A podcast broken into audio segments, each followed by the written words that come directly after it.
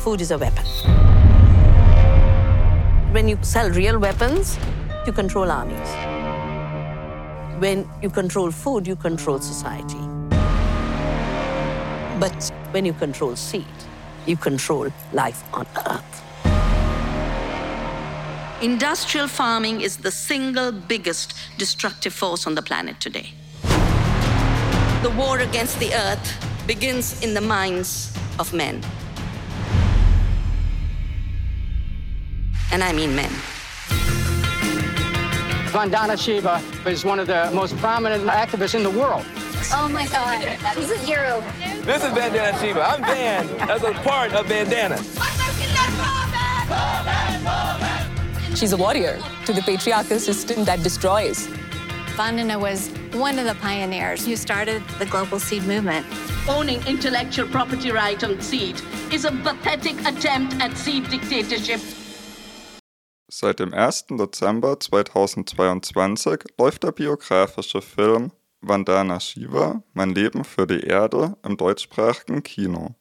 Seit über 35 Jahren ist Vandana Shiva eine der wichtigsten Stimmen in der Welt, wenn es darum geht, kleinbäuerliche Betriebe und damit die Ernährungssouveränität zu erhalten, das Saatgut vor der Vereinnahmung durch Konzerne zu bewahren und die Rechte der Frauen ebenso zu verteidigen wie die unveräußerlichen Rechte der Gemeinschaft aller Lebewesen. In ihrem ebenfalls im Jahr 2022 erschienenen Buch Terra Viva, mein Leben für eine lebendige Erde, erzählt Vandana autobiografisch ihre bewegte Lebensgeschichte.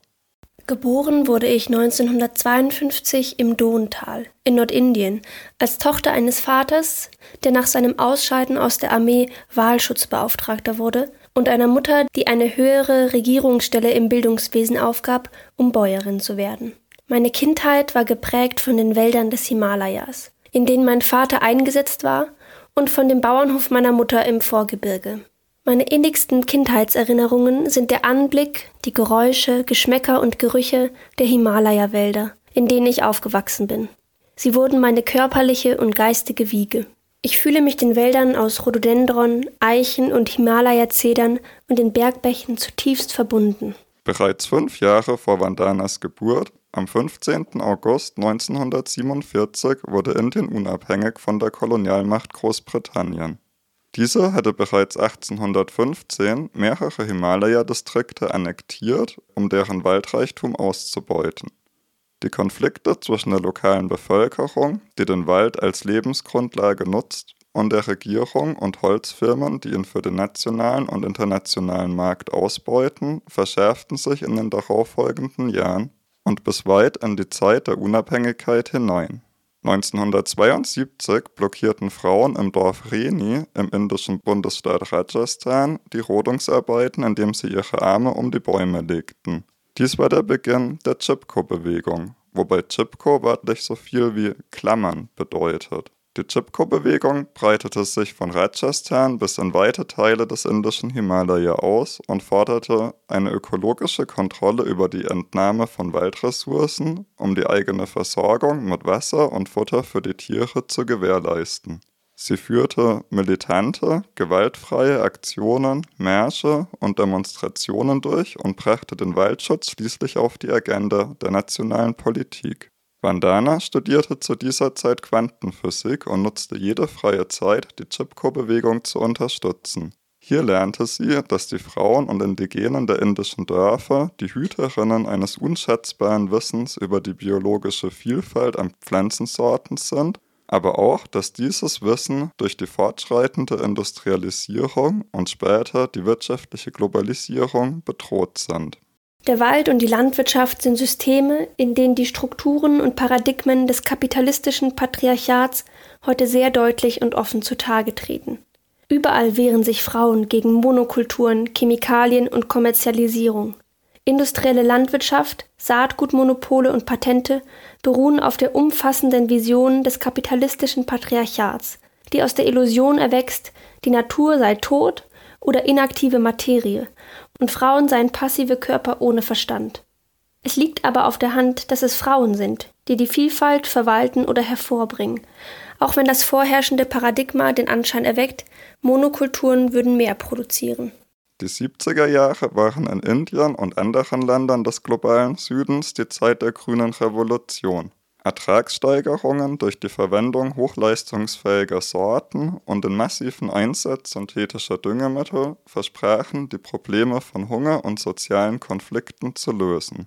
Allerdings zeigten sich trotz der Erfolge schnell auch die Schattenseiten dieses neuen Paradigma in der Landwirtschaft. Die Böden und Wasser wurden vergiftet, Krebsraten schnellten in die Höhe und die Bäuerinnen sahen sich mit neuen Abhängigkeiten konfrontiert. Sie wurden vom Saatgut und den Düngemitteln mächtiger Konzerne abhängig. Anfang der 90er Jahre beanspruchten US-amerikanische Firmen und das US-Landwirtschaftsministerium die Wirkung des Nebenbaums entdeckt zu haben. Für viele indische Bäuerinnen, die das Neem seit jeher in der traditionellen Landwirtschaft und Medizin nutzen, war das ein Schlag ins Gesicht. Bei ihren Demonstrationen trugen die Demonstranten Zweige oder Äste von Neem. Mehrere Neem-Extrakte waren von US-amerikanischen Unternehmen patentiert worden, was viele Bauern erzürnte, was sie als geistige Piraterie betrachteten. Der Nebenbaum im Dorf wurde zum Symbol für das Urwissen und den Widerstand gegen Konzerne, die sich dieses Wissen zu Profitzwecken aneignen. Als Vandana erfuhr, dass die Chemiefirma W.R. Grace und das US-Landwirtschaftsministerium vom Europäischen Patentamt ein Patent für ein Biopestizid auf Nebenbasis erhalten hatten, strebte sie gemeinsam mit anderen eine Klage an. Sie argumentierten, dass die BäuerInnen Indiens Neemextrakte seit 2000 Jahren verwendeten und sie keineswegs eine patentierbare Neuentdeckung seien.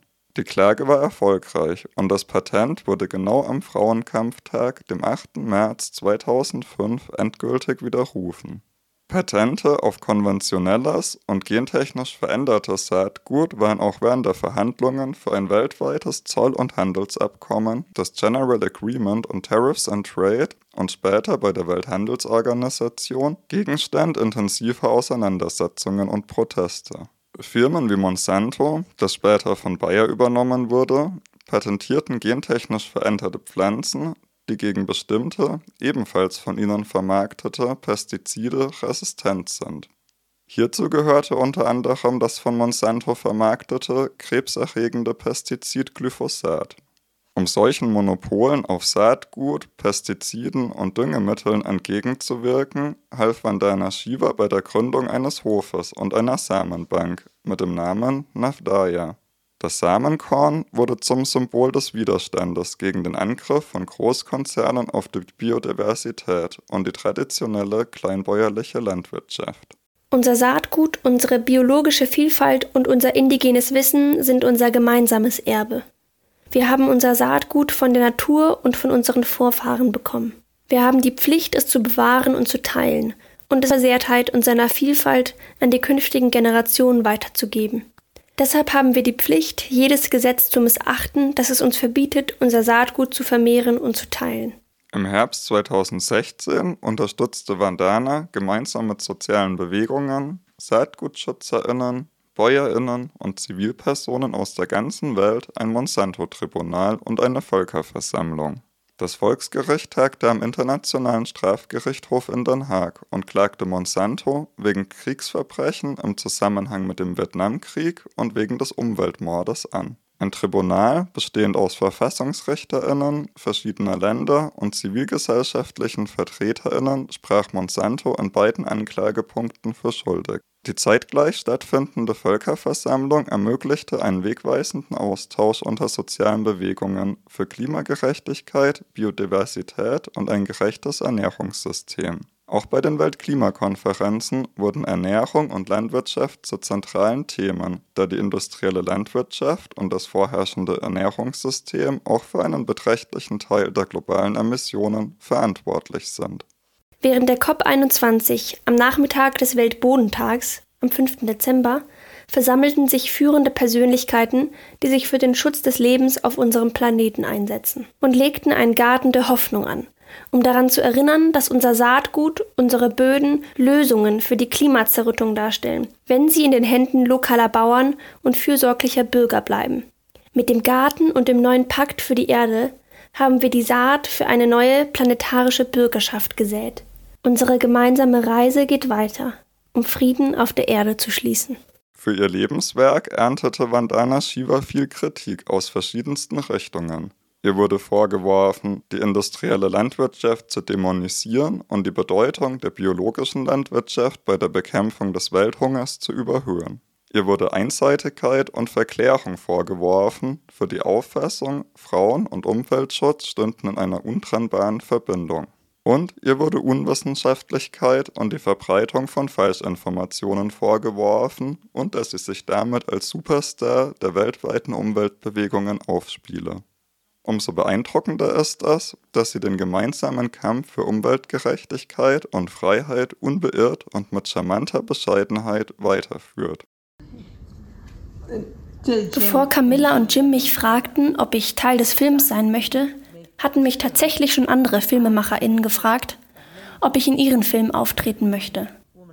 Zum Beispiel eine Frau, die hat mich in Bezug auf mein Buch Staying Alive, da geht es um die Beziehung zwischen Frauen und Natur, gefragt, ob ich in ihrem Film mitmachen möchte. Und ich sagte nein. Konzentriere dich doch lieber auf die Frauen, das ist wichtiger. Oder ich wurde gefragt, ob ich zum Thema Saatgutmonopole und gentechnisch veränderte Organismen bei Filmen dabei sein will. Und das unterstütze ich natürlich eigentlich auch. Aber auch hier war es so. Als ich gefragt wurde von den beiden, war ich zugegebenermaßen erst einmal etwas zögerlich. Doch ich kannte Jim bereits, denn wir hatten uns auf anderen Veranstaltungen schon getroffen. Ich kannte ihn und seine Kamera. Und im Nachhinein bin ich den beiden sehr dankbar, weil es im Film nicht hauptsächlich um mich geht, sondern vor allem um die verschiedenen Bewegungen der vergangenen Zeiten, von denen ich einfach ein Teil war. Und dieses Image, dass ich ein Rockstar wäre, das denke ich, habe ich nicht durch diese Bewegungen bekommen, sondern das wurde mir von Monsanto auf den Leib geschrieben. Das Unternehmen hat verschiedene Journalisten bezahlt, über 30 Artikel über mich zu schreiben, um die Themen zu trivialisieren, mit denen ich mich beschäftige, und um alles nur auf mich, auf meine Person zu reduzieren. Aber es geht ja hier um alle Menschen und um unseren Planeten. Um die Premiere des biografischen Filmes Vandana Shiva, Mein Leben für die Erde, aber auch ihren erst kurz zurückliegenden Geburtstag zu feiern, war Vandana auch in Freiburg zu Gast.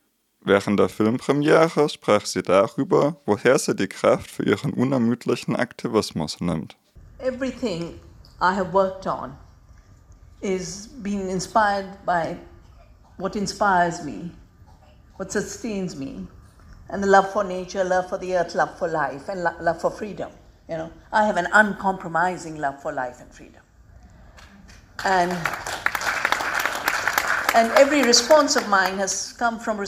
ich habe ja schon vorhin gesagt, dass mich bei meiner Arbeit viele Dinge inspirieren. Und das ist vor allem meine Liebe. Die Liebe für die Natur, für das Leben, für die Freiheit. Und bei dieser Liebe bin ich kompromisslos. All meine Reaktionen sind eigentlich Reaktionen gewesen auf Bedrohungen genau dagegen. Also die Bedrohung von Leben, von der Schönheit des Lebens, von der biologischen Vielfalt und auch der Unfähigkeit. Durchhaltevermögen, ich würde sagen, das bekomme ich eigentlich durch diese Liebe.